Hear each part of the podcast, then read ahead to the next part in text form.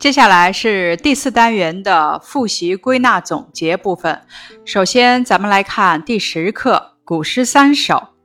这一课容易读错的字有“燕山”“正谢”“监境”。这一课的重点诗句如下：“何当金络脑，快走踏清秋。”意思是什么时候我能给马带上金络头，飞快奔驰着？踏遍这清爽秋日时的原野，诗句写出了作者为国效力的志向和怀才不遇的不满。大漠沙如雪，燕山月似钩。这两句诗运用了比喻对偶的修辞手法，描写了边塞战场的夜景。粉骨碎身浑不怕，要留清白在人间。这两句诗一语双关，借石灰之口表明自己清白正直、坚贞不屈的心性。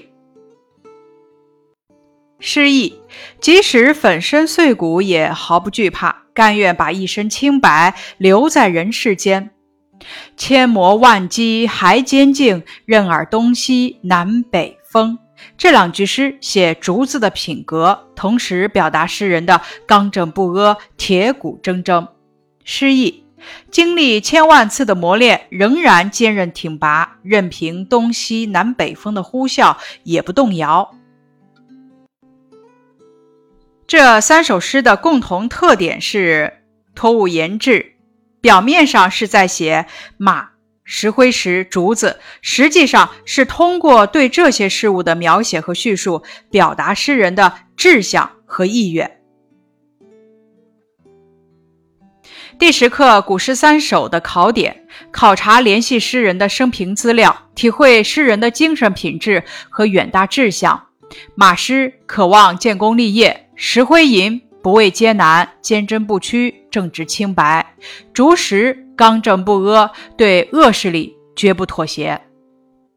十一课十六年前的回忆，这篇课文容易读错的字音有：阎王、宪兵、暂时。侦探严峻，李大钊。本课的重点句段：父亲坚决地对母亲说：“不是常对你说吗？我是不能轻易离开北京的。你要知道，现在是什么时候？这里的工作多么重要，我哪能离开呢？”这是对父亲的语言描写，运用反问，加强语气，烘托出父亲无私无畏、对工作高度负责的。革命精神。父亲不慌不忙地向外走去，这是对父亲的动作描写。从不慌不忙可以看出父亲的沉着冷静，他已为这一天做好了准备。父亲仍旧穿着他那件灰布旧棉袍，可是没戴眼镜。我看到了他那乱蓬蓬的长头发下面的平静而慈祥的脸。这是对父亲的外貌描写和神态描写。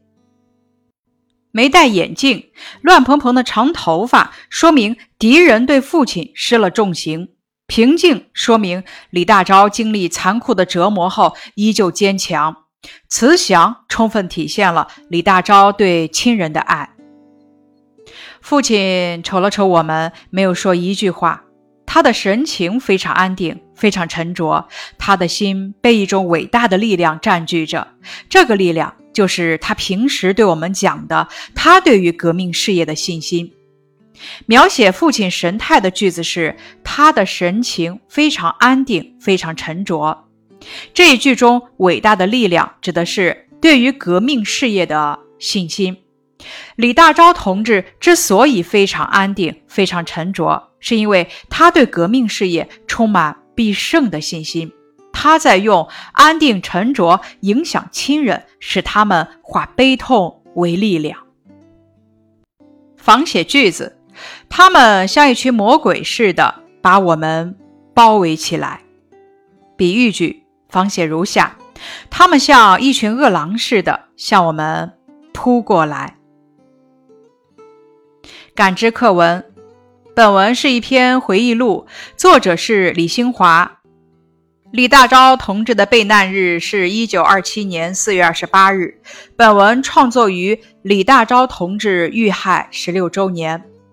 作者采用第一人称的叙述方式，按照李大钊同志被捕前、被捕时、被审时、被害后的时间顺序，回忆了李大钊同志被害的情景，表现了李大钊同志忠于革命事业，在敌人面前坚贞不屈的革命精神，也表达了作者对父亲的敬仰和深切怀念之情。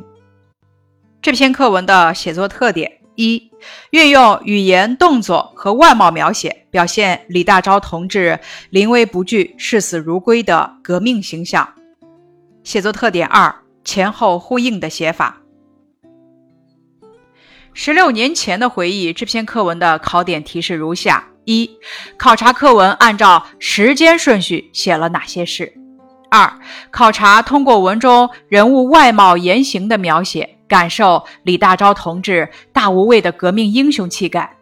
三、考察首尾呼应的好处，使文章结构严谨，文章中心得到强化，表达作者对敌人强烈的憎恶，对父亲深切的怀念，给读者留下深刻印象。十二课为人民服务。这篇课文容易读错的字音有红毛、鼎盛。这篇课文的词语积累如下：五湖四海，精兵简政，死得其所。运用如下：有心杀贼，无力回天，死得其所，快哉快哉。运用二：建波马上要到战斗部队去了，姐姐对这位将要离开自己的弟弟照顾的无微不至。表示愤怒的词语如下。怒气冲冲，勃然大怒，火冒三丈，怒不可遏，义愤填膺，怒发冲冠。描写人物外貌的词语总结如下：满脸横肉，五官端正，眉清目秀，尖嘴猴腮，鹤发童颜，蓬头垢面，披头散发。步步是词语总结如下：不慌不忙，不卑不亢，不伦不类，不骄不躁，不屈不挠，不知不觉。含数字的词语总结如下：五湖四海，四面八方，三番五次，七零八落，七手八脚，五光十色，举一反三，朝三暮四，四通八达。十全十美。一而是成语总结如下：一拥而入，一哄而散，一望而知，一扫而光，一挥而就。含有两个数字的成语总结如下：一心二用，二三其德，三朋四友，四分五裂，五湖四海，六街九陌，七嘴八舌，八难三灾。九牛一毛，含有近义词的成语总结如下：地动山摇，千变万化，千锤百炼，高瞻远瞩，左顾右盼，胡言乱语。含有反义词的成语总结如下：惊天动地，口是心非，博古通今，争先恐后，起死回生，弄假成真。天地式成语总结如下：惊天动地、翻天覆地、欢天喜地、顶天立地、冰天雪地、铺天盖地。拟写声音的四字词语总结如下：扑哧扑哧、滴答滴答、轰隆轰隆、嘎吱嘎吱、哗啦哗啦、叮咚叮咚。仿写句子，不管是什么人，谁向我们指出都行，只要你说的对，我们就改正。仿写如下：成功离你很近，只要你再多一点点坚持，就会尝到胜利的果实。本课重点句段总结如下：我们这个队伍完全是为着解放人民的，是彻底的为人民的利益工作的。完全的意思是。除了为人民服务，再没有别的目的。彻底指贯彻到底，也就是说，不管在什么地方，不管做什么工作，都应该为人民谋利益。中国古时候有个文学家叫做司马迁的说过：“人固有一死，或重于泰山，或轻于鸿毛。”此处引用名人言论，增强了说服力。人固有一死，或重于泰山，或轻于鸿毛。这是西汉文学家司马迁说的一句名言。故的意思是本来，或的意思是有的，于表示比较。这句话的意思是，人总是要死的，但死的意义有所不同，有的比泰山还重，有的比鸿毛还轻。课文中的张思德同志牢记革命队伍的宗旨：活为人民的利益工作，死为人民的利益牺牲，体现了完全彻底的为人民服务的精神。他为人民的利益而死。虽然他一生没有做出惊天动地的大事，但是他的死是有意义、有价值的。所以说，比泰山还重。因为我们是为人民服务的，所以我们如果有缺点，就不怕别人批评指出。不管是什么人，谁向我们指出都行，只要你说的对，我们就改正；你说的办法对人民有好处，我们就照你的办。这句话有四层意思。第一句是说我们要欢迎批评；第二句是说欢迎任何人批评；第三句是说批评的对，我们就改正；第四句是说办法对人民有好处，我们就接受。这四个句子紧密连接，意思层层递进。这四个句子使用关联词，让句与句之间联系紧密，意思层层递进。更有逻辑性，为人民利益而死，就比泰山还重；替法西斯卖力，替剥削人民和压迫人民的人去死，就比鸿毛还轻。通过对比，写两种死的不同意义。感知课文。这篇课文是毛泽东主席在张思德同志的追悼会上所做的演讲，讲述了为人民服务的道理，号召大家学习张思德同志完全彻底的为人民服务的精神，团结起来打败日本侵略者。这篇课文围绕为人民服务这个中心，主要讲了四个方面的意思：一是树立为人民利益而死。就比泰山还重的生死观，二是正确对待批评，为人民的利益坚持好的，改正错的；三是克服困难，看到成绩；四是悼念同志，团结起来。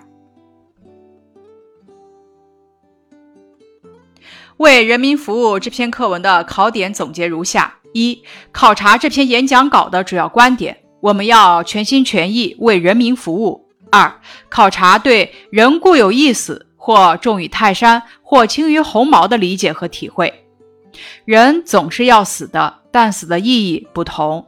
为人民利益而死，比泰山还重；替损害人民利益的人去死，比鸿毛还轻。三、考察课文围绕“为人民服务”讲了哪些内容？如何对待死？如何对待批评？如何对待困难？如何对待我们的队伍里死去的同志？四、考察第三自然段中关联词的作用，用关联词将句子紧密连接起来，内容越来越具体，逐层深入地阐明了观点。十三课，董存瑞舍身炸暗堡。这篇课文的词语搭配如下：狡猾的敌人，仇恨的火花。紧急的关头，坚毅的光芒。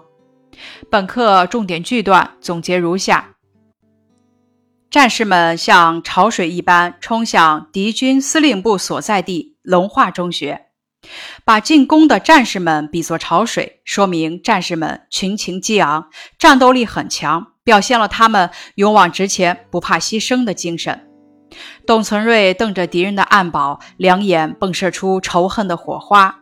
这句话通过对董存瑞神态的描写，表现了他对敌人刻骨的仇恨。在这万分紧急的关头，董存瑞昂首挺胸站在桥底中央，左手托起炸药包顶住桥底，右手猛地一拉导火索，站、托、顶、拉等一连串动作，刻画了董存瑞英勇无畏、视死如归的英雄壮举。感知课文。本文通过继续战斗英雄董存瑞在解放龙化的战斗中舍身炸暗堡的动人事迹，高度赞扬了董存瑞忠于人民、忠于党、为人民的解放事业不怕牺牲的英雄气概和大无畏的革命精神。董存瑞舍身炸暗堡的考点提示：一、考察董存瑞是一个怎样的战士，为了人民的解放事业。不惜牺牲自己的生命。二、考察人物神态言行的描写，体会这些描写对刻画人物的作用。语文原地考点提示：一、考察文章开头、结尾的特点和作用；二、考察事物在咏物诗中被赋予了人的哪些品格和志向；三、考察外貌和神态描写对刻画人物的作用，对文章表达的效果。四、考察日积月累中俗语的积累与运用。以上是第四单元的复习总结，感谢你的收听。